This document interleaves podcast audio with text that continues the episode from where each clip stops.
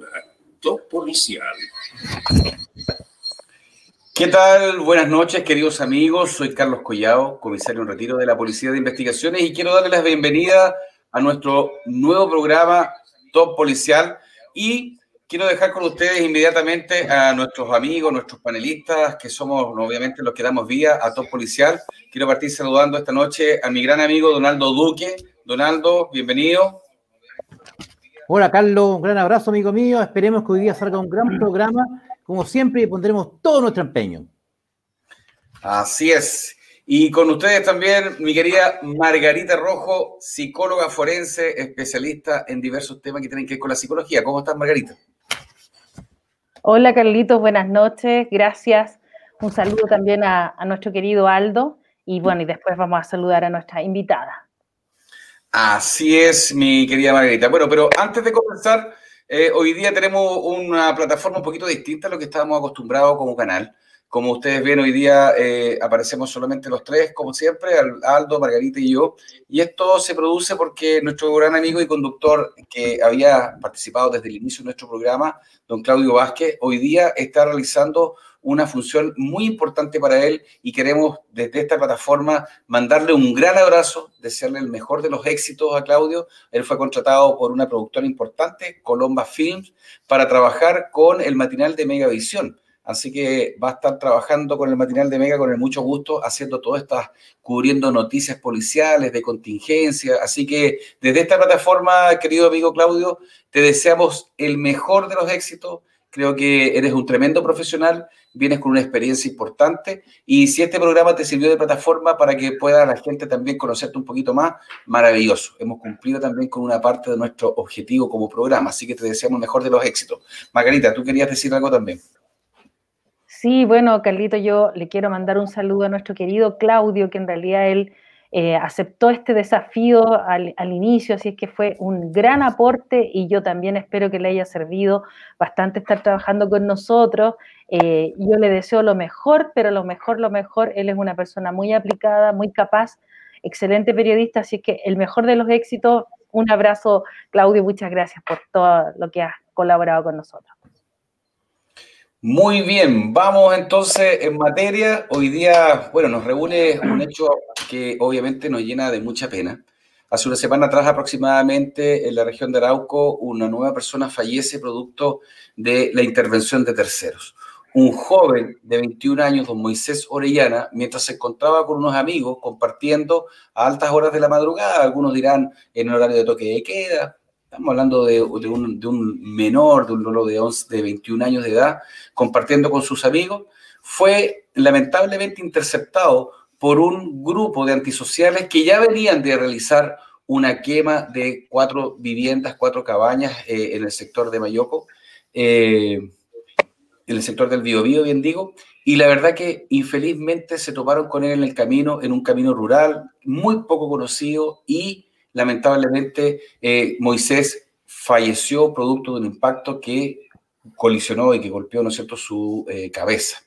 Eh, fue un hecho bastante complicado para la zona, para su familia. Hace poco se hizo una, una reunión, hubo una, una, reunión de gente, hicieron una marcha por él para pedir justicia, para poder determinar quiénes son las personas que están detrás de esto. Pero no es, no es un hecho aislado en la Araucanía.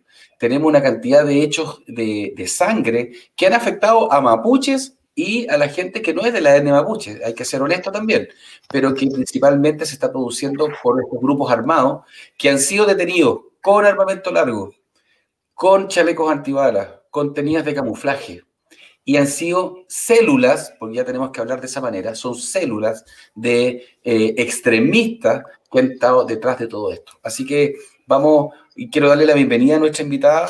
Ella es eh, la vocera del gremio de agricultores de Victoria Mayeco, la señora Gloria Navellán. Señora Gloria, gusto de recibirla aquí en nuestro programa de Top Policial. Muchas gracias por tu bienvenida, eh, cariño. eh, cariños también a, bueno, a, todos los panelistas. Eh, un agrado estar aquí con ustedes y tener esta oportunidad de poder eh, contarles más o menos cuál es la realidad que hay acá y cuál es el trasfondo de esta realidad, que eso es lo importante. Exacto. Exactamente, y agradecemos tus ganas de estar con nosotros. Aldo, quiero, quiero partir preguntándote, ¿a qué se expone la gente? Porque vamos a partir por el caso de Moisés, y de ahí vamos a derivar a todo lo que pasa, ¿no es cierto?, en la región. ¿A qué se expone la gente cuando, cuando primero, cuando está fuera del toque de queda, cuando se pueden quizás ser sorprendidos por la autoridad, pero que además se encuentran cometiendo delitos? ¿Eso tiene algo en especial? A ver, estas personas que cometieron el, el, homicidio, obviamente la pena más alta, la van a enfrentar por el delito de homicidio. Cuando los encuentren, no, creo que los encuentren, espero equivocarme, pero no creo que los encuentren, eh, porque hay que ser realista. Eh, evidentemente, aparte del homicidio que cometieron, mm. hay una infracción grosera del artículo 318 del Código Penal, que es la, pone en peligro riesgo de la, salud pública, y a eso tenemos que adicionarle el delito de incendio agravado, eh, bien quemado una cabaña, a eso tenemos que adicionarlo también en concurso real el delito de robo con intimidación, se habían robado unos vehículos, a eso tenemos que adicionarle además el delito de daño porque quemaron los vehículos, es decir, hay una playa de delitos pero eh, yo creo que ellos pueden estar tranquilos porque tienen la certeza, la seguridad, la tranquilidad de que nadie los va a capturar y si los llegan a capturar nadie los va a molestar. Pero creo que tienen ellos tienen la seguridad, la certeza, por eso matan a sangre fría como matan, porque saben que la persecución del Estado va a ser prácticamente nula y se va a limitar a una querellita eh, contra los que parezcan responsables y después de eso a otra cosa mariposa. Ellos saben que eso va a ser así, por lo tanto circulan por los caminos de la locanía con total tranquilidad e impunidad. Fíjate que no es menos lo que tú dices, ¿ah? porque ya obviamente que en forma inmediata, al día siguiente de que ocurra este lamentable hecho, eh, el Ministerio del Interior, a través del intendente del Bio, Bio ya anunciaron esa querella que tú dices contra quienes resulten responsables. Y como tú dices, la sensación de impunidad es como importante en la zona, porque eh, aparentemente alguien protege a esta gente alguien está detrás de esto para ir generando este conflicto a nivel, a nivel de, lo que es la, zona del sur de Santiago. Eh, ¿Qué pasa con eso, Aldo? ¿Qué, hay alguien detrás de esto? ¿Piensas que hay alguien detrás mayor? La verdad, mi querido Carlos, que yo pienso que ellos a nadie lo protege porque ellos se protegen a sí mismos. Poseen formación, evidentemente poseen formación militar, evidentemente tienen estrategias, eh, una estrategia militar, tienen, aplican tácticas militares, tienen equipamiento, en armamento muy superior al de la policía e incluso, en yo creo, solamente comparable tal vez superior al de las Fuerzas Armadas. Es decir, ellos no necesitan quienes los protejan, son autárquicos. Ellos tienen milicias, es una fuerza armada irregular actuando dentro de un territorio soberano de la República. Ellos son una fuerza beligerante, son una fuerza armada irregular que actúa dentro de una porción del territorio de Chile.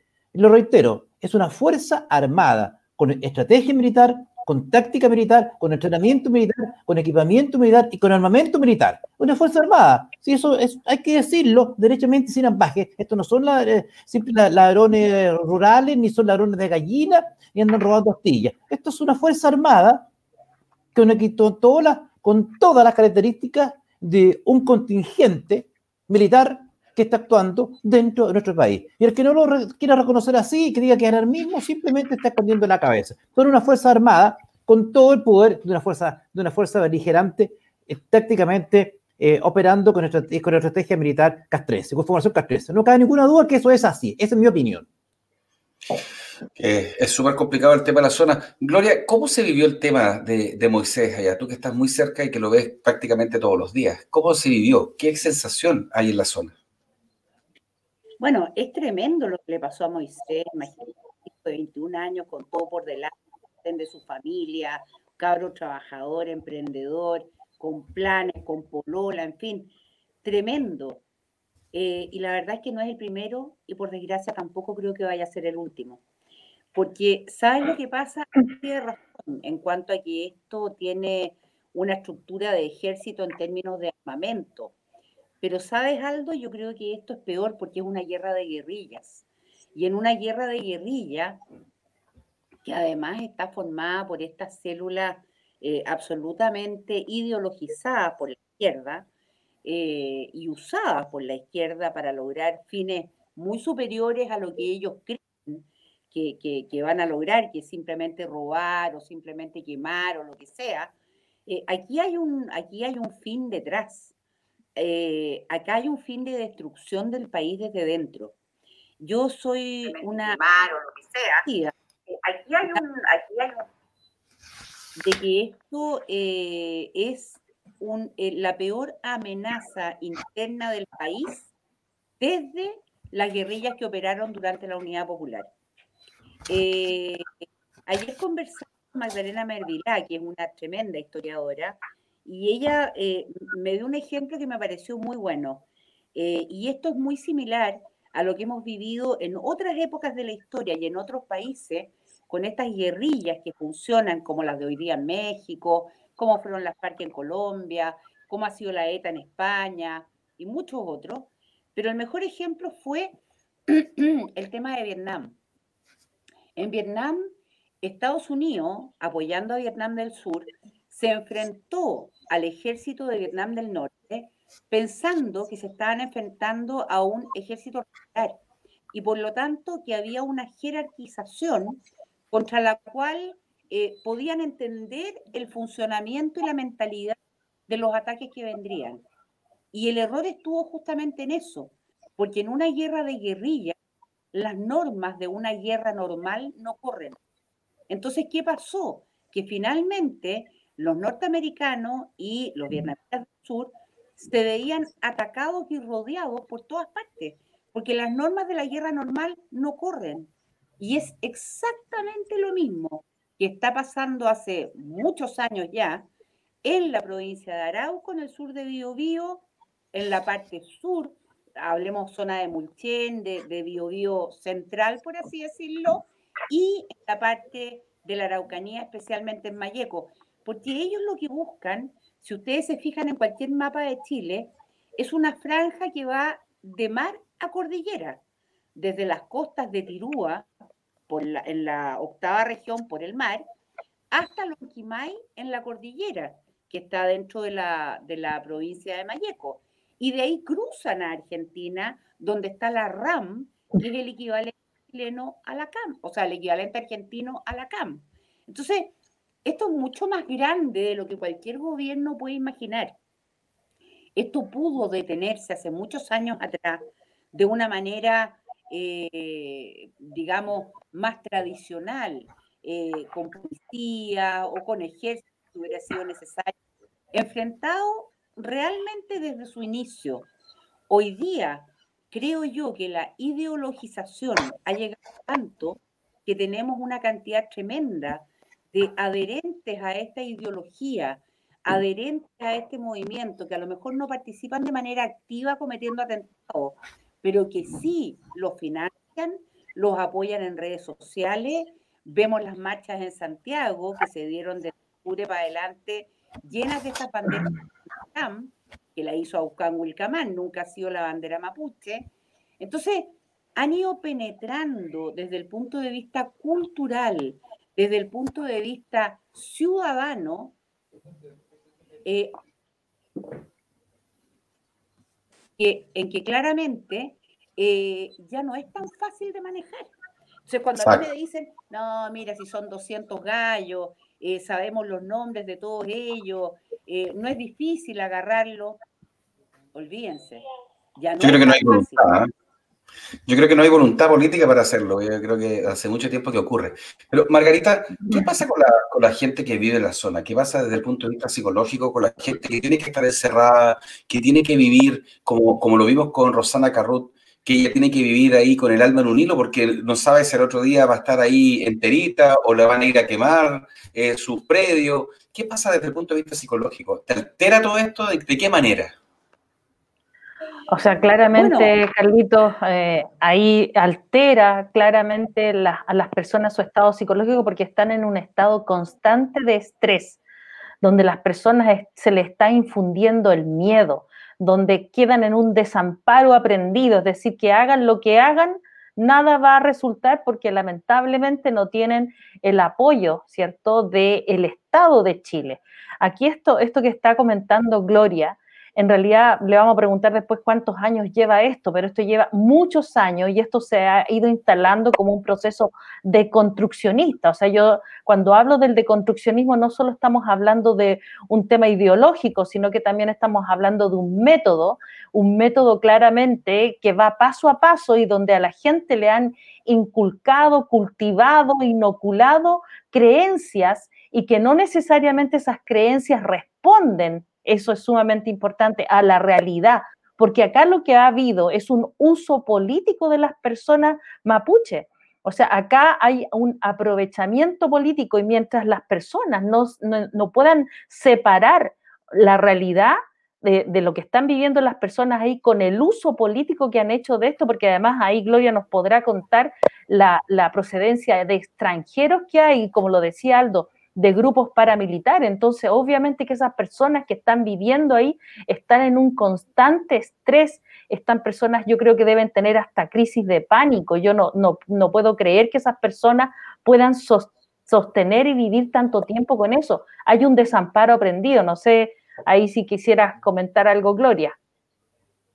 Bueno, efectivamente, esto lleva, mira, Margarita, el primer atentado que se produjo fue el primero de diciembre de 1997. Imagínate, llevamos 23 años mm. con un tema que en un principio partió como cosas aisladas, un atentado aquí, después al mucho rato otro atentado allá.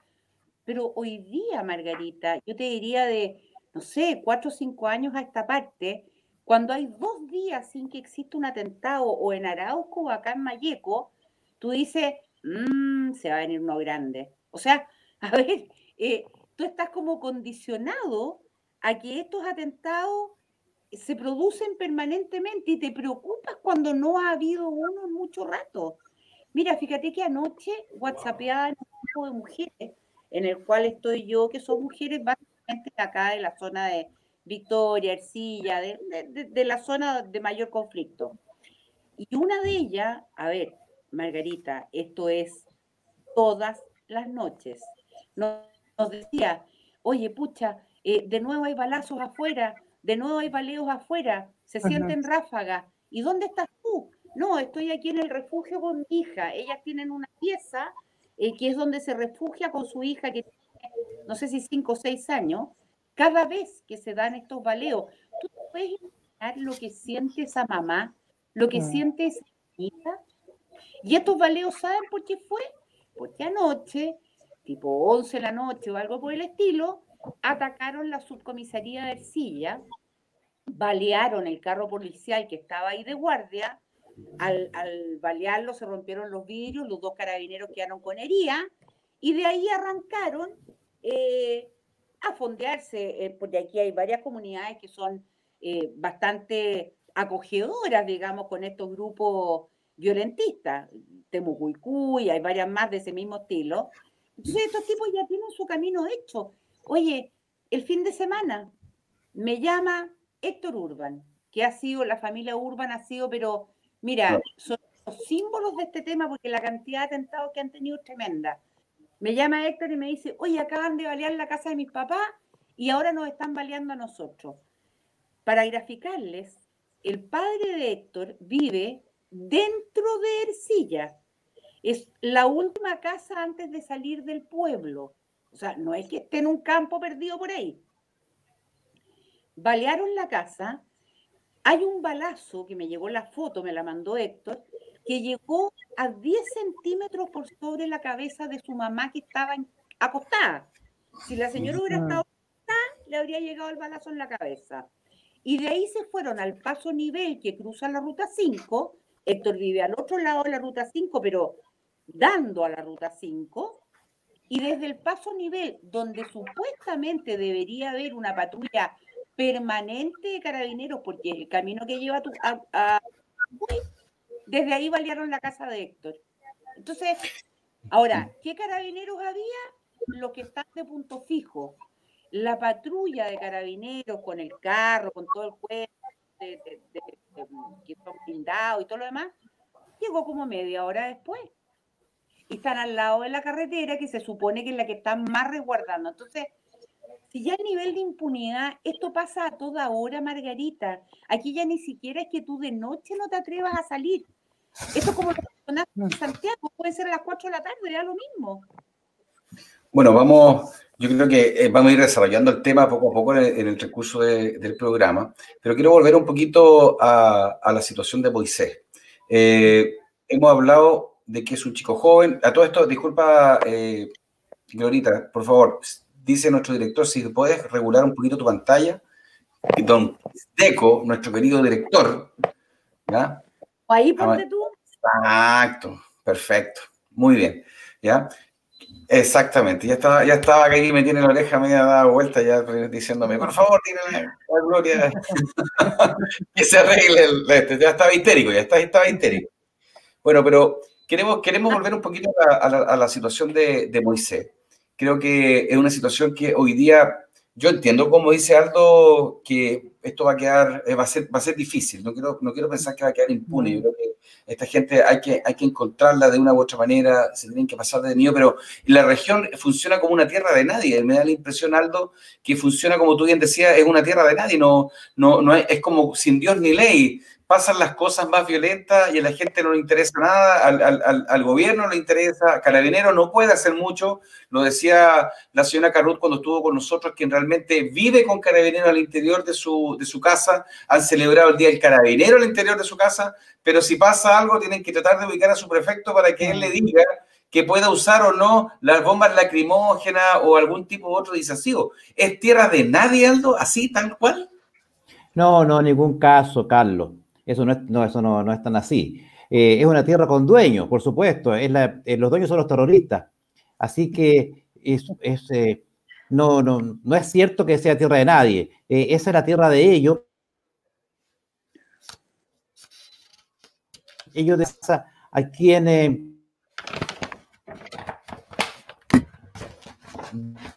con dueños, que son los terroristas. Así que hace claramente su dominio. Estamos con un poquito de problema. que pueda. Ahí sí, estamos con un poquito de problema con tu conexión, Aldito. Llegó un poquito no sé. lo que dijiste. A ver, ahí sí. No sé, no sé ahora. Ahora sí, my friend, ahora sí. Eh, tú, dices, tú dices, para recapitular, porque se te, eh, logramos entender la mirada, que, que no, no, es que no, tenga, no, no sea una tierra de nadie, sino que hay dueños. Hay dueños. absolutamente. A mi juicio hay dueños, esos dueños están nítidamente identificados, son organizaciones terroristas que están operando en la zona, que están asolando los campos, que están matando a los jóvenes como Moisés Orellana Pavés, que están eh, baleando niñitas como la hija del camionero de nueve años que le abrieron en el estómago por placer de verlas desangrándose una niñita de nueve años. Es la gente que quema las casas de, de las personas por el placer de, de quemarlas. Eso es la gente que roba las camionetas que roba los vehículos y después los quema tranquilamente en los campos. Por lo tanto, yo creo que es muy injusto decir que no hay dueños. Claro que hay dueños, y los dueños son los terroristas que hacen lo que quieren en esa tierra. Eh, lo triste es que los dueños no sean quienes nosotros pensamos que debían ser los dueños, que son específicamente las personas que han entregado una vida a la, a la región, que son la, inmensa mayoría de las comunidades eh, mapuches que quieren vivir pacíficamente integradas cabalmente en este territorio que son los agricultores, que son los ganaderos, que, los comerciantes, los profesionales, la gente que ha hecho una vida en la, en Araucanía. Pero de que hay dueños, por supuesto que hay dueños. Ahora, eh, y con esto quiero concluir. para mí la muerte de, de, Moisés me afectó profundamente. Era un muchacho tranquilo. Moisés trabajaba en una frutería. Se sacaba la mugre, Aldito, te volviste a quedar pegado. Ahí sí, dale Aldito. Ahí te me parece. Ahí sí. Te quedaste pegado de imagen, pero te escuchamos. A ver, dale. Ya, mientras, mientras Aldo toma su conexión, porque me interesa mucho lo que estaba comentando Aldo, me interesa demasiado. Así que mientras Aldo logra conectarse, quiero, quiero entregarle a la gente que nos está viendo hoy día, que ya tenemos una buena cantidad de gente que nos está siguiendo por YouTube, por Facebook, a quienes les mando un tremendo abrazo. Está Don Paris, Janet González, Paulina, Valentina Green, Paulina, eh, más arriba tenemos a Silvia Doris, Nadia, Patricia Vega, me suena Patricia Vega, Bueno, tenemos a varias personas ahí que ya están conectadas con nosotros y les agradezco que estén. Ahí tenemos un comentario de Nira. Yo quiero entregar a la gente que nos vea un pequeño, un pequeño resumen de lo que ha pasado en lo que es en esta macrozona sur, que es una información estadística que dio la Policía de Investigaciones en una reunión en el Congreso. Dice que desde el 2015 hasta 2020 tenemos 772 atentados 772, de los cuales el 36,4% han ido a inmuebles que tienen que ver con casas, bodegas, iglesias, colegios, iglesias, colegios, casas, ¿me entiende? El 22.93% de estos han sido a vehículos de carga del rubro forestal, los camiones. El 15,16% ha, ha sido a maquinarias de las faenas agrícolas y forestales y además tenemos un 10,75% de incendios forestales. Y tenemos, por último, una cifra no menor, que es del 6.74% de vehículos de pasajeros. Esto ha sido complicado porque si tú sacas la cuenta de cuántas personas, y tengo por aquí el dato, yo lo voy a encontrar, eh, en cuanto solamente si nosotros lo medimos en terreno, desde dónde hasta dónde están siempre ocurriendo estos hechos, el 70 de estos atentados han ocurrido en la región del Biobío, 96 en la Araucanía, 3 en la región de los ríos y 4 en la región de los lagos. Hay 243 personas que han sido vinculadas a estos hechos, y esto es lo que dice Aldo. Imputados, uno. Uno. ¿Me entiendes? Es, es tremendo. ¿Qué pasa? ¿Cómo nos vamos a apuntar hoy día al trabajo que está haciendo la fiscalía, al trabajo que hace la policía? ¿Qué pasa? ¿Qué pasa, Margarita, tú que trabajaste con nosotros en la policía? Disculpa, eh, Glorita. ¿Qué pasa con la inteligencia? Tú que eres analista de inteligencia. ¿Qué pasa aquí? O sea, ¿qué pasa aquí? Lo, lo que pasa es que aquí no hay voluntades. Aquí no hay voluntades. Y siempre lo he dicho, lo que pasa es que los que deberían de defender todos estos temas son personas que lamentablemente en términos políticos no tienen procesos, no tienen discurso, no tienen minorías lúcidas, eh, eh, minorías lúcidas intelectuales y por lo tanto no tienen estos modelos a quien seguir. El discurso eh, lo tiene la izquierda.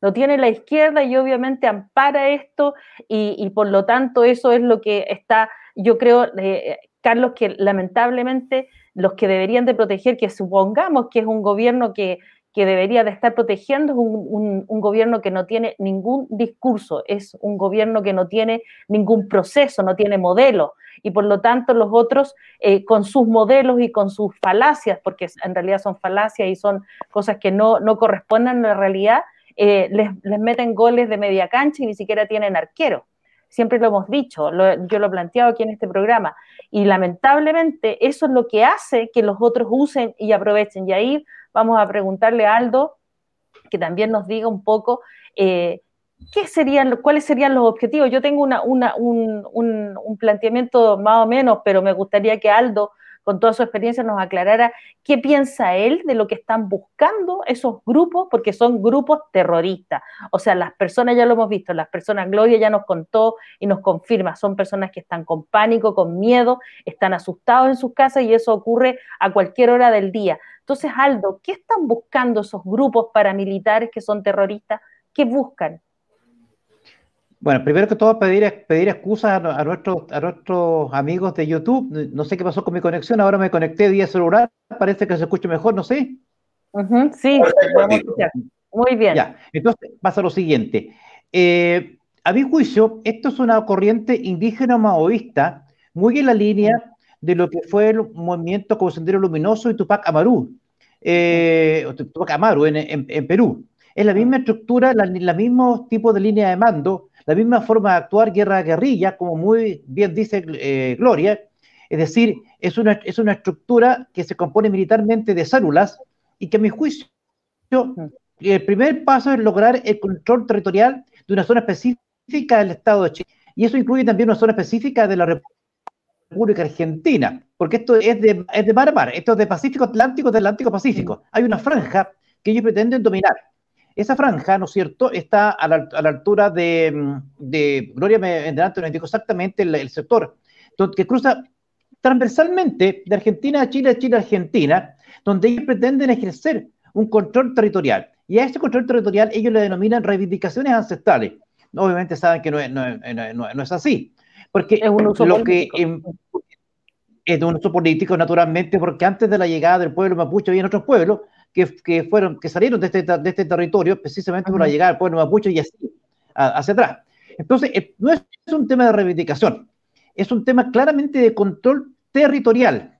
Ejercer autonomía militar, política y posteriormente administrativa sobre una porción del territorio de la República sobre la base de un, de un ideario indígena maoísta, perfectamente diseñado, al estilo de lo que fue, eh, reitero, Sendero Luminoso y Tupac Amaru en Perú. Entonces hay que mirarlo con un enfoque, a mi juicio, el Estado debe mirarlo con un enfoque claramente estratégico en el sentido de entender cuál es el objetivo de las fuerzas militares que actualmente están ocupando la Araucanía.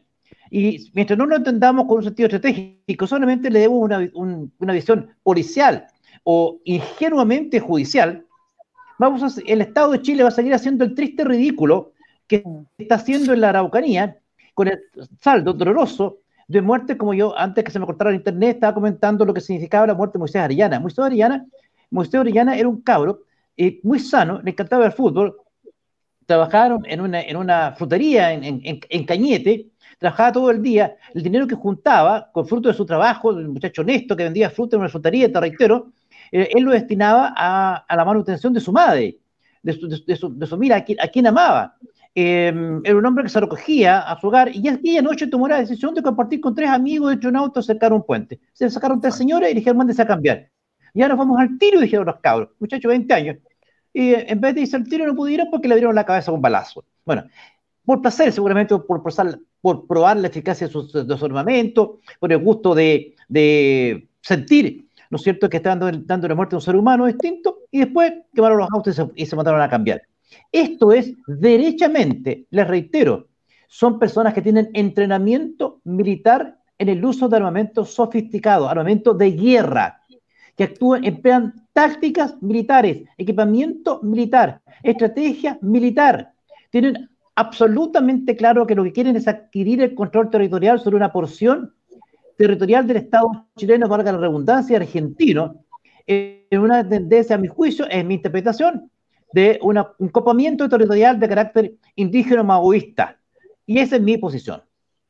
Fíjate, fíjate Aldo, que ah. es tan, tan extraña la, dinámica que tú relatas cuando estas personas que acababan de quemar estas cabañas, que se estaban yendo, ¿no es cierto?, eh, arrancando del lugar, se topan con el vehículo de estos niños, pasan 10 a 15 metros más, más, más alejados del, del, vehículo y se bajan sin, ningún, sin ninguna intención, eh, no, no, sé si decir intención, pero, pero no tenían nada que hacer con los jóvenes que estaban ahí ese día. Ellos ya habían cumplido con lo que ellos querían, que eran quemar estas cabañas. Se toparon de mala suerte para, para obviamente, para, para, para la persona que fallece, se encuentra con una muy mala suerte, porque ellos se bajan eh, a hacer qué? A apuntarlo y a decirle, retírense de aquí.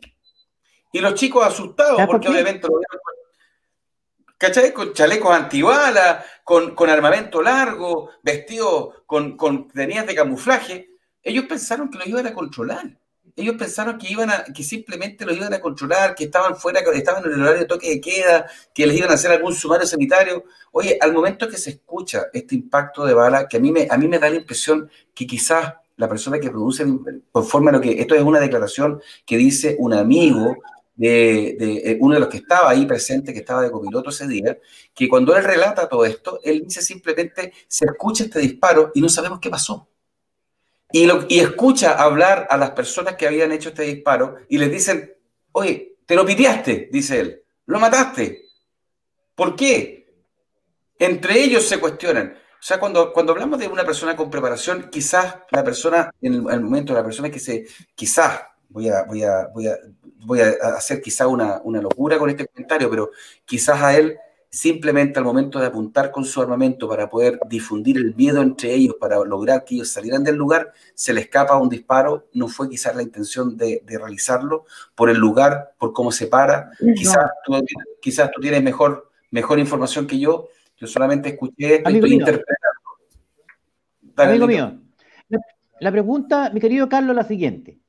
¿Por qué tres personas que acaban de quemar tres cabañas y robar tres automóviles se detienen violentamente en su vida y se devuelven a enfrentar a esta persona que está en el auto? Por una razón muy sencilla. Ponte en la mente de las personas que acaban de cometer el delito. Van huyendo y de pronto a un costado del camino, para alta velocidad, un automóvil desconocido con tres individuos adentro. Carabineros. Mm. Carabineros, policía que lo estaba vigilando. Oye, mira, ahí están, nos están esperando. Seguramente van a radiar, perfumar donde vamos nosotros y nos van a estar esperando más abajo. Bajémonos de inmediato. Y se bajan a enfrentarlo. Para ellos, los tres niños, porque ellos en la noche solamente vieron tres siluetas masculinas adentro de un automóvil estacionado al lado de un puente, justamente en su ruta de huida. Al lado de un puente, perdón, no un poste, al lado de un puente. Justamente en su ruta de huida. Para el mira, mira los tres compadres que están dentro del auto, nos están mirando. ¿Quiénes son para, ellos? ¿Quiénes son? Pero, bajan al tiro y enfrentarlo. Ya, ¿quiénes son? Hay que asegurarse que no sean carabineros, hay que asegurarse que no sean militares. Por eso se baja con las armas listas para disparar, porque no hay ningún movimiento para preparar el tiro, no hay ningún movimiento para, para pasar bala, no. Bajan con el dedo en el gatillo.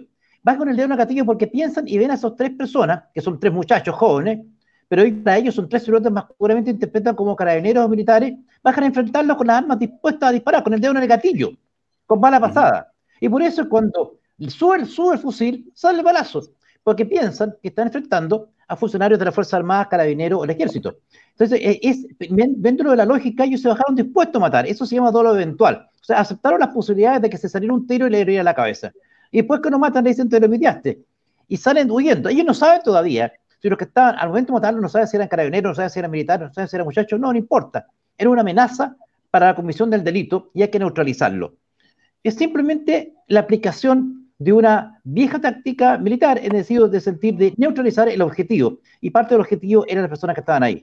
Es tan simple como eso, o sea, no le demos más vuelta al asunto. Reitero, es un comando, es un comando militar en cumplimiento de una misión. La cumplieron y ante la, ante la posibilidad de peligro de una amenaza, simplemente dieron muerte a, quien, y, y seguramente el consuelo para ello es, bueno, eh, Moisés seguramente eh, va a entendernos lo que hicimos, porque fue que estábamos luchando por su libertad, por, eh, por integrar un sistema más justo en el mundo y por, por reivindicar a los pobres a los cuales Moisés pertenecía. Entonces esa debe ser su lógica y debe, estar muy contento de haberle dado muerte. Es tan simple como eso. una, es una teoría. Yo, yo pienso que...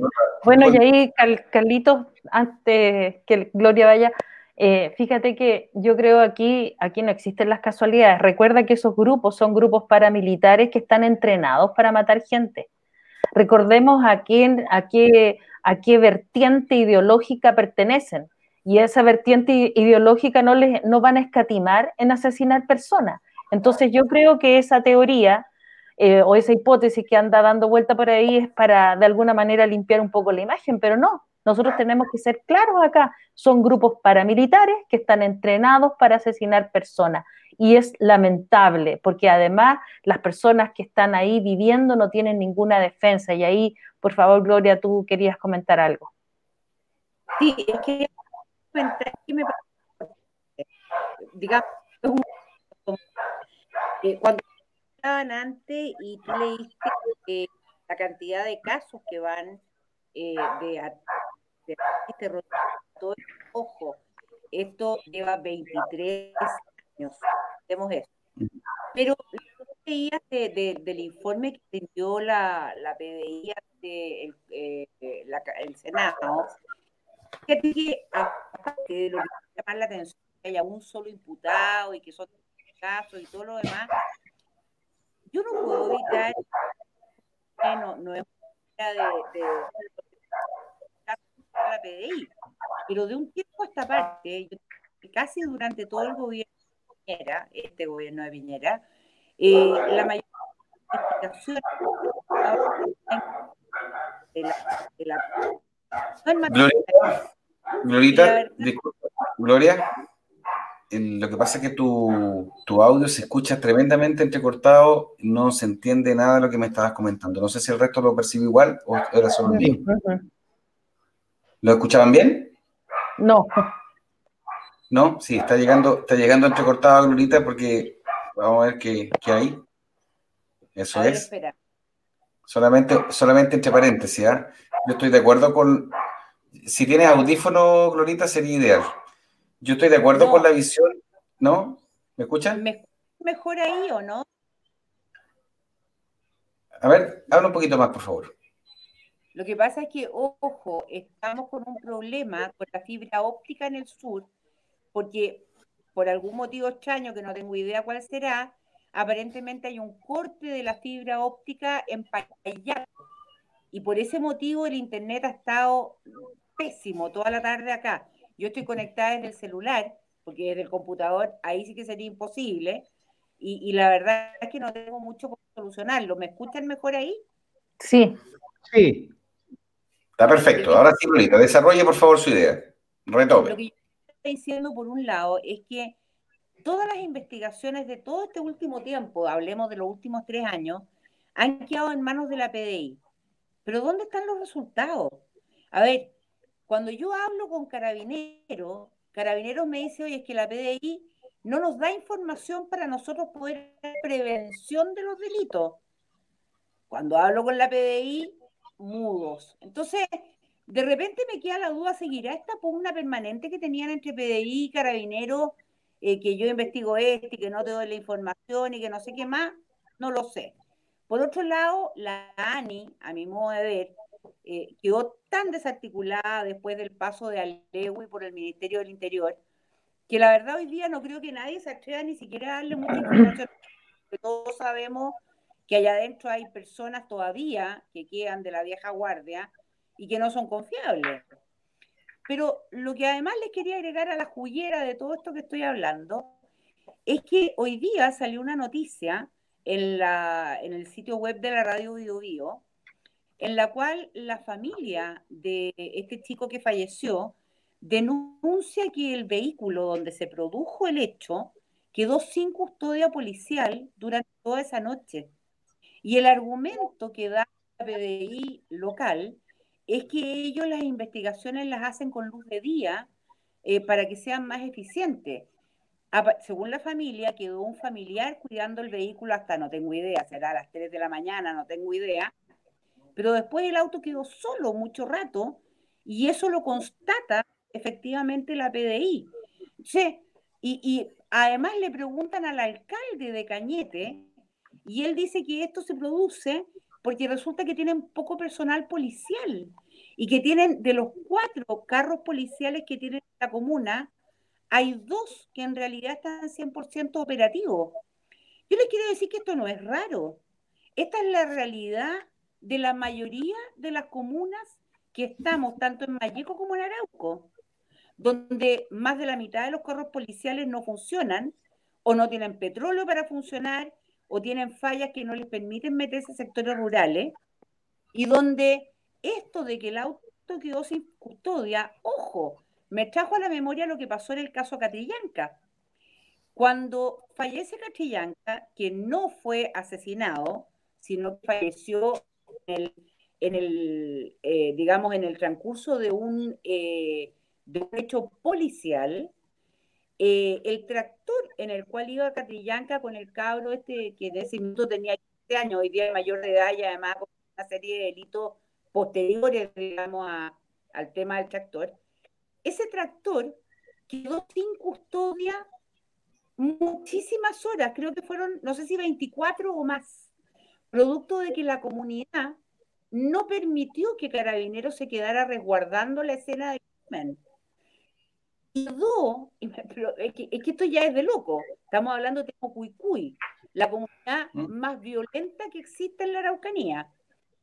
Y resulta que el tractor quedó a custodia de la comunidad durante todas esas horas. De hecho, según información que me ha llegado, y me imagino que irá a ser usado en el juicio cuando finalmente se siga haciendo el juicio, eh, este tractor presentaría disparos posteriores al hecho. Eso no, como te digo, es información que me ha llegado a mí por bajo cuerda. ¿Cómo un vehículo o una como hablan ustedes, una escena del crimen puede quedar sin custodia policial, tanto el caso de Moisés como en el caso de Castrillanca. O sea, ¿pero de qué estamos hablando? Esto es de loco. La verdad, la verdad que, a ver, en el caso, por la dinámica, como yo trabajé durante mucho tiempo en la institución, en la Policía de Investigaciones, lo que tienen que haber respondido ahí es básicamente en la pericia de huellas. La pericia de huellas dactilares se realiza efectivamente para tener un mejor eh, resultado con luz día. Eso es cierto. Ahora, la custodia del vehículo, obviamente que va a depender de a quién se le haya notificado la custodia. Tiene que haber sido lo más probable a carabinero la Policía de Investigaciones normalmente no realiza estas custodias durante un tiempo, durante esos tiempos. Normalmente el, que custodia los sitios de suceso es carabinero, esperando que concurran los especialistas que deciden este tema, el fiscal, si va a mandar al abogado de carabinero o a la CRIM de la Policía de Investigaciones. Entonces, eso, es lo que tiene que haber ocurrido. Hay, una, hay un problema, obviamente, de comunicación importante porque lo que usted dice no puede pasar. O sea, eh, por ningún motivo, sea de este lado o de este otro, sea verde o azul, no puede quedar sin custodia. ¿Me entiendes? en eso estoy de acuerdo. Tú, dime tú, ¿qué garantía hay de que la escena del crimen no fue contaminada? Ninguna. O sea, ¿qué garantía en el caso Cachillanca puede haber de que efectivamente no hubo balazos posteriores? De que, no tengo idea, de que los neumáticos se terminaron de desinflar después, por decir cualquier cosa. O sea, te estoy hablando de las en el lugar, las pisadas, eh, me imagino que también se analizará el tipo de suela de los zapatos para tratar de ver quién podría haber cometido los hechos. En el caso de, Moisés, Sobre todo en el caso de Moisés. En el caso de Moisés, o sea, las huellas, todo, todo fue alterado o pudo haber sido alterado porque no hubo una custodia. Y el argumento tanto de Carabineros como del alcalde de Cañete es que no hay suficiente personal policial.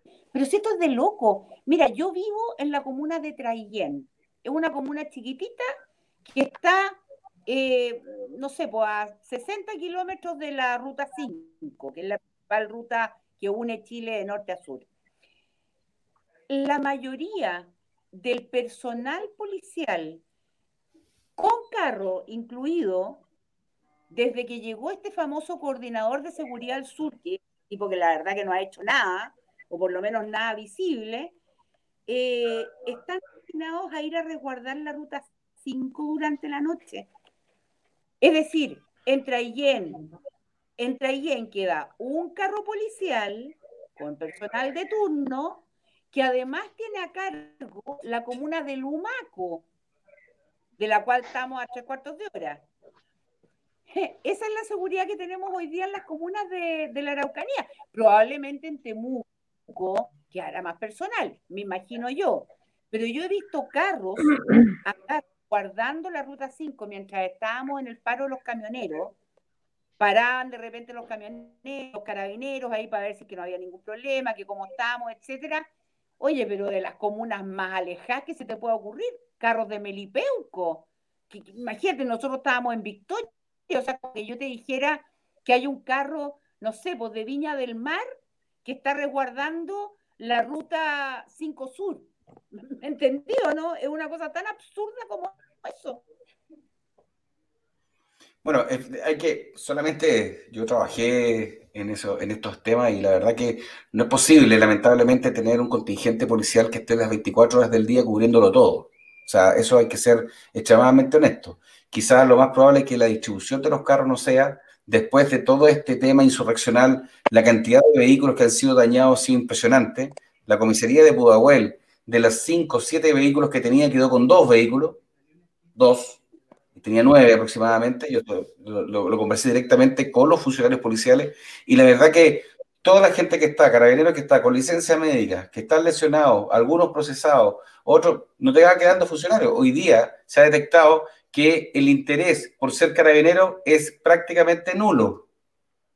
Entonces, todo este proceso de construccionista, como bien dice Margarita, hay, que, ha ido en contra del, actual policial, porque cometen el error, bueno, vamos a decir que no cometen errores, todas las policías, todas las personas en el mundo cometen error, No hay policía en el mundo que logre estar 60 días, 90 días luchando todos los días contra las protestas que se hicieron en Chile. No existe. No existe, Gloria. No existe. Estoy de acuerdo contigo. ¿Me entiendes? Una, ¿qué cabro joven o ya joven va a querer hoy día meterse a carabineros de Chile que no tiene ningún respaldo de parte del Estado de Chile? Donde si tú llegas a defenderte, lo más probable es que te procesen y te den de baja.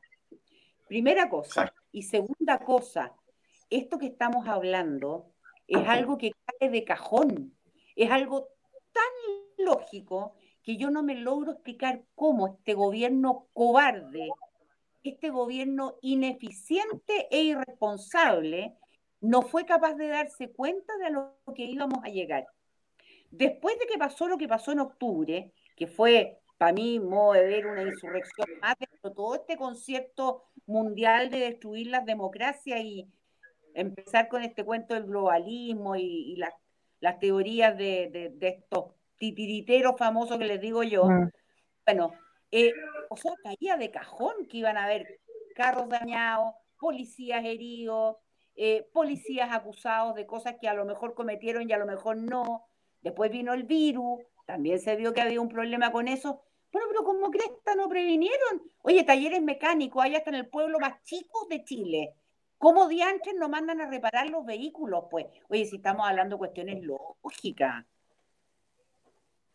Sí, la verdad que, la verdad que uno siempre, yo siempre digo lo mismo, ¿ah, Glorita? Eh, yo creo que detrás de, la batalla eh, a veces es simple decir cómo no lo hicieron, cómo lo previnieron, pero hay que estar ahí, porque eh, la verdad que son muchas cosas las que uno como jefe de unidad también tiene que revisar y tiene que imponer. Muchas veces no hay recursos para poder arreglar los vehículos en cualquier parte, porque todos estos talleres chiquititos funcionan con plata y ese dinero no siempre está disponible para las unidades y para las personas que tienen que mandar a arreglar estos vehículos. No es tan simple. Eh, administrativamente somos parte del aparato burocrático del, del, del, Estado y extremadamente complejo, no es tan simple. Aldito, ¿quería decir algo? No, eso, eso da cuenta, ¿no es cierto?, de que este es un Estado que se mueve con la misma velocidad y delicadeza con que lo haría un elefante adentro de un ascensor, versus la misma, la velocidad que despliega un terrorista, que es la de una gacela en la llanura, en la sabana. Entonces, frente a un paquidermo adentro de un ascensor, que puede ser muy fuerte, pero no deja de ser un paquidermo dentro de un ascensor, o sea, no se puede mover, o se mueve un, un centímetro por, por hora, versus una gacela en la sabana, no, hay dónde perderse quién va a llegar primero a la meta. El terrorista. Eso es una realidad. ¿Y, por qué pasa esto? ¿Por qué el Estado llega después? Porque no tiene inteligencia. Porque no tiene inteligencia. Porque la ANI, ¿no es cierto? Yo siempre he dicho, a la ANI hay que cambiarle la última vocal, sacarle la I y ponerle una O. Porque no es otra cosa que eso. O sea, no sirve para nada más. Y, y ocurre que se descabezó la inteligencia policial. En consecuencia, tenemos un Estado estéril, un Estado inerme policialmente hablando, frente a grupos paramilitares que están absolutamente organizados y bien dirigidos. Por si fuera poco carabinero, que es un drama, lo que ha, lo que ha dicho Gloria, es, un drama, o sea, y es una realidad. Cuando tenemos una juventud, un porcentaje importante de jóvenes que no quiere ser policía, este es un Estado entonces que está corriendo riesgo de quedarse sin policía. Claro, y tenemos una institución vital para la, para la República, como es Carabineros de Chile, ¿no es cierto?, dirigida por eh, lo que yo denomino, ¿no es cierto?, eh, un general Venecia. Y le digo el general Venecia porque no tiene calle. Entonces, ocurre que, pero claro, si no, si no tiene calle, pues, entonces es muy fácil dirigir una, una, institución eh, como carabinero desde, sentado desde, desde, un sillón, cuando nunca en, su vida, ¿no es cierto?, ha comandado una unidad que tenga que enfrentar directamente a grupos terroristas. En consecuencia, una institución como esta, como Carabineros de Chile, que es una institución permanente de la República, necesita un hombre que le dé respaldo a las mujeres y hombres que integren precisamente esa institución. Pues. Pero tenemos en general que estar más preocupado, ¿no es de las discusiones con la Contraloría, de contestar en los oficios al gobierno, de contestar en los oficios de la Corte, de contestar en los oficios de los parlamentarios, y no de la parte operativa. Entonces, cuando eso pasa, cuando tenemos un general preocupado de la parte burocrática, que a lo mejor es muy bueno, a lo mejor desde el punto de vista administrativo es un gran general, pero para un, general director de carabineros tiene que ser un hombre con capacidad de mando operativo, un, hombre con, calle, un hombre con, con, vía de unidad, que no es el caso. Mira, Aldo, quédate tranquilo, Aldo, quédate tranquilo. Hoy día el Congreso Nacional tiene una comisión que está reformando a Carabineros y entre ellos está una gran activista de la barra de Colo Colo y una niña que pasó detenida por arañita. Así que tranquilo, ahí van a salir muy buenas ideas para Carabineros, van a ser reformados espectacularmente bien. Eh, así que tranquilo, Aldo, esto se va a mejorar. Hay un buen horizonte para Carabineros. Claro, y ahí yo te quiero aportar algo. Eh, yo sé que que están, están siendo irónicos, porque en realidad ya no nos queda otra que ser irónicos, pero sabes qué, yo eh, quiero mandarle un saludo a la familia de este joven que lamentablemente fue asesinado y, yo encuentro que esto es, es, lo mismo, hemos estado viendo que nosotros no tenemos, eh, nosotros no tenemos, no van a salir a romper vestiduras estas personas, ¿no? no, van a sobre, eh, en cambio en el caso Catrillanca salieron todos a romper vestiduras, ¿no? Entonces, por Moisés nadie ha salido a romper vestiduras. Yo creo que, fíjate que cada vez que hacen, eh, empiezan a hacer protestas, ponen a CAP, a CAP, A, C, A, B, ¿no? Y los que busquen lo que significa, ¿no es cierto? Esta es una sigla que está puesta en inglés, ha ido deconstruyéndose la autoridad, porque todo esto tiene que ver con ideologías marxistas la ideología marxista en sus orígenes, y hablemos de Foucault, dijo abolir el binario, por lo tanto van a abolir la autoridad, quieren quedarse sin sistema. Esto es otra forma de hacer sociedad, pero lamentablemente la gente que ha sido engañada no saben que después de que le han puesto todo este trillito, le han dado pan y circo, los van a atrapar porque van a tener un gobierno totalitario, las personas van a perder su libertad. La verdad de las cosas es que es muy fácil ser de izquierda, marxista, comunista, como ustedes le quieran llamar, en un país libre, pero es muy difícil ser libre en un país comunista, en un país marxista o de izquierda, como le quieran llamar. Fíjense que eso lo deben recordar los jóvenes principalmente, porque a los jóvenes le han estado inoculando, le han estado inoculando, cultivando y cultivando ideas, que son ideas que son, la verdad es que son todos engaños son engaños. Entonces, ¿qué pasa aquí? Que yo creo, yo creo que aquí nosotros tenemos que decirlo fuerte y claro. Acá tenemos que luchar por la justicia de Moisés. O sea, así como rompen vestiduras, por, imagínense ustedes, hubo programas completos en todos los canales de televisión por el caso Catrillanca y, en, ahora la televisión ha, ha hablado algo de Moisés la fiscalía está preocupada, han salido a romper vestiduras, ha aparecido el presidente hablando o el ministro de Defensa. Me pregunto yo, ¿se dan cuenta que es un uso político lo que han hecho?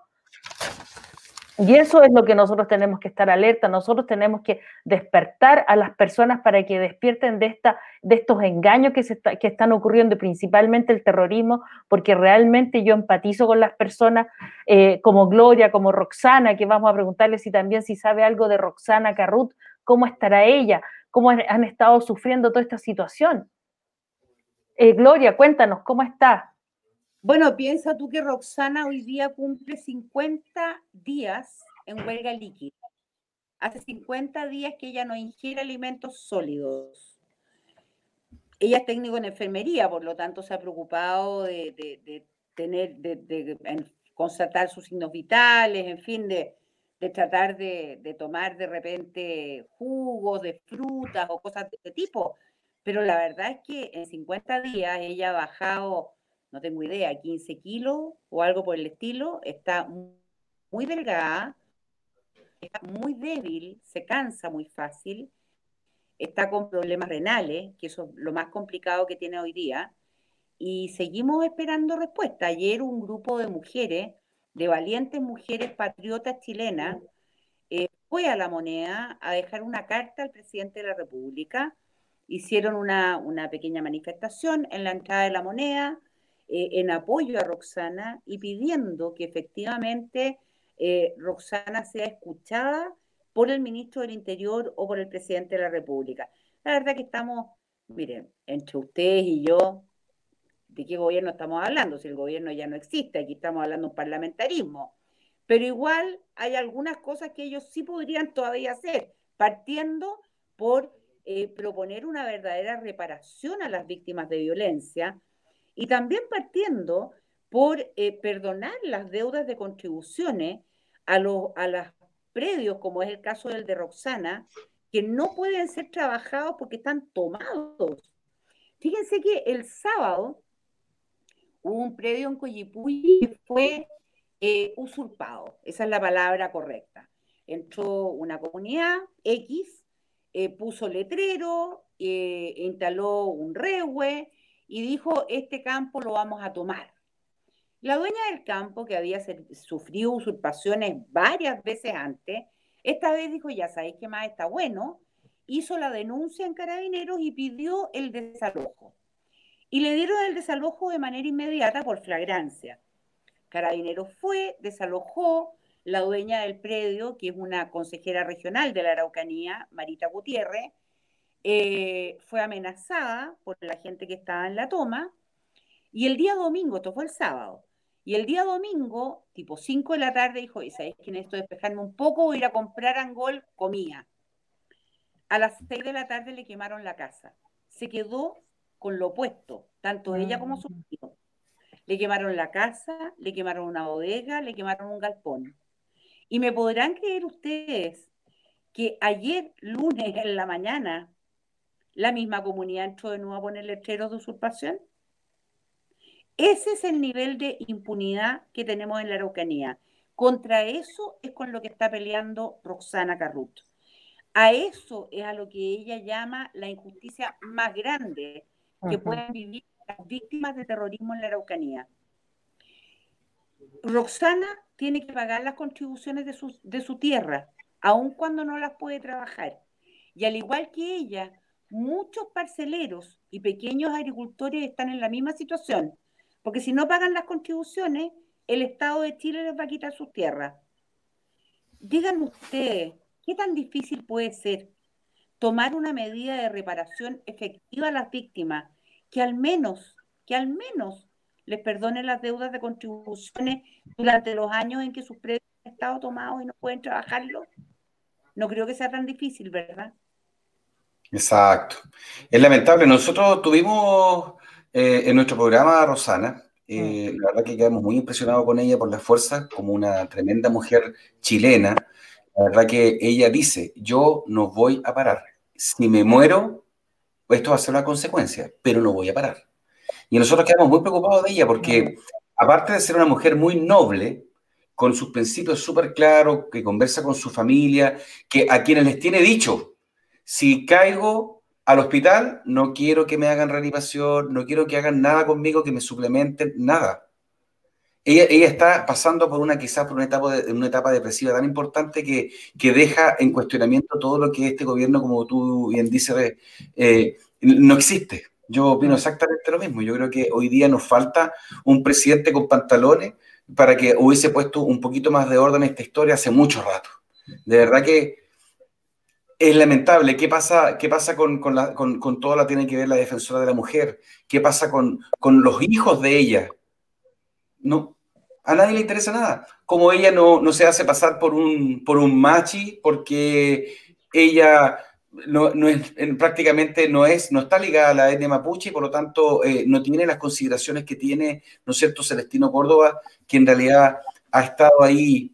Eh, recibiendo todo el apoyo del gobierno y todo el aparaje del gobierno. Tuvimos hace poco mucho que ver con farándulas por los traslados, por lo que se gastaba el gobierno o por lo que gastaba el Estado por mantener a cierta persona en una clínica y todo lo demás, y todos los programas de televisión muy preocupados de eso. ¿Eh? Y, y, otros programas preocupados de cuánto se estaba gastando por esa situación. Pero a nadie le ha interesado cuánto se gastó el gobierno por mover a, a Celestino Córdoba del lugar. ¿Nadie le preguntó eso? Porque los medios, los medios de comunicación izquierdistas hoy día no les interesa. ¿Están preocupados de, una persona X por ser parte de la farándula? Oye, pero no solo por moverlo, por mantenerlo en este centro de trabajo y estudio, no sé cómo se llama, de estudio y trabajo, el SET. Un club de campo, diría yo. Un club de campo. Pero claro, piensa tú que solo para, para reforzar la seguridad respecto de Celestino Córdoba, que al interior de la cárcel de Temuco había tenido permanentemente una muy mala conducta, tuvieron que destinar nueve funcionarios más de gendarmería. Eso lo pagas tú, lo paga yo, lo paga Aldo, la Margarita, de nuestro trabajo y de nuestro bolsillo. Porque el Estado no tiene plata, el Estado administra la plata que nosotros como contribuyentes le damos al Estado. Después. Bueno, la verdad que este es un tema que da para mucho, hay que tener mucho ojo. Aquellos hoy día estamos enfrentados como nación a un próximo eh, plebiscito respecto del apruebo o el rechazo. Hay que tener mucho cuidado con lo que estamos, con lo que estamos votando. Infórmese, por favor, sepa cuáles son los, mecanismos y cuánto le va a costar al país tratar de ponernos de acuerdo. Muchas cosas quizás se pudieron haber hecho al interior del Senado, donde Senado y el Congreso nuestro, yo creo que este, estamos de acuerdo que es lo más malo que hemos tenido en nuestra historia parlamentaria, lo más deficiente, a estos diputados del 1% que racan vestiduras por cualquier cosa, pero no por las cosas importantes. Cuando hablan de un Estado plurinacional, ojo con eso. En Bolivia se utiliza un Estado plurinacional porque obviamente la gente de las etnias son mucho mayor que las que tenemos en Chile. No estamos hablando de no respetar nuestras clases etnias y la gente que son mapuche y de todas las cantidades de, otras eh, que son también de pertenecientes a la etnia. Pero como lo estábamos comentando recién con Aldo, eh, y esta franja que quieren hacer, si tenemos un estado, un estado plurinacional a este lado, al otro lado están haciendo lo mismo, ¿qué va a pasar con eso? Hay que, tener mucho ojo eh, con, estas, con estas pequeñas ventanas que abren unos portones gigantescos y que nos dejan a toda nuestra nacionalidad y a, toda a todo nuestro país, perdón, eh, ahí en veremos. No sé si quieren despedir el programa. Margarita, ¿quiere decir algo para ya ir cerrando el programa? Margarita, por favor. Bueno, yo darle las gracias a Gloria por, por haber estado con nosotros hoy. Eh, de contarnos de lo que está ocurriendo. Está clarísimo, está clarísimo, no intenten tapar el sol con un dedo, efectivamente ya tenemos grupos paramilitares, existe terrorismo, eh, no existe voluntad del gobierno por, eh, obviamente, sacar ese tipo de, terrorismo y, dejar a las personas que vivan en paz. Eh, acá hay una manipulación política muy importante. Lamentablemente tenemos un gobierno de derecha, pero quien gobierna son otros, ¿no? No aparentemente, por todo lo que estamos viendo, y no es aparentemente, es una realidad. Y también comentar lo que tú estabas diciendo de lo pluricultural, lo plurinacional o lo pluri todo, eso tiene que ver con dejar de ser Chile. ¿Ya? De hecho, hablaba mucho de chiles, de, de varios chiles, ¿no? Acá hay un solo Chile, todos somos chilenos, acá mapuches, araucanos, de, todas las partes, de todas las etnias, somos chilenos. Y la verdad las cosas que yo, eh, obviamente en ese sentido, soy bastante patriota. La verdad es que amo mi país y, la verdad las cosas que este programa esperemos que sirva para que las personas empiecen a divulgarlo y a despertar y que sí, salgan a, romper vestiduras, ¿no es cierto? Por Simón, porque él lamentablemente, eh, él no, perdón, por Moisés, nosotros no, tenemos, eh, no tenemos que quedarnos callados. Es hora de que la gente también se salga a manifestar. Le mando un saludo también a Roxana en su gran lucha que está dando por muchas personas, porque no es solo por ella, es por todas las personas. Y yo creo que aquí el, el, Estado de Chile tiene que defender a esas personas, tiene que sacar a los grupos que son terroristas, y Aldo lo va a decir, yo creo que lo va a decir. Sabemos que hay grupos que son extranjeros, así que ahí le dejo el, paso a Aldo y me despido y día buenas noches, un saludo para todos.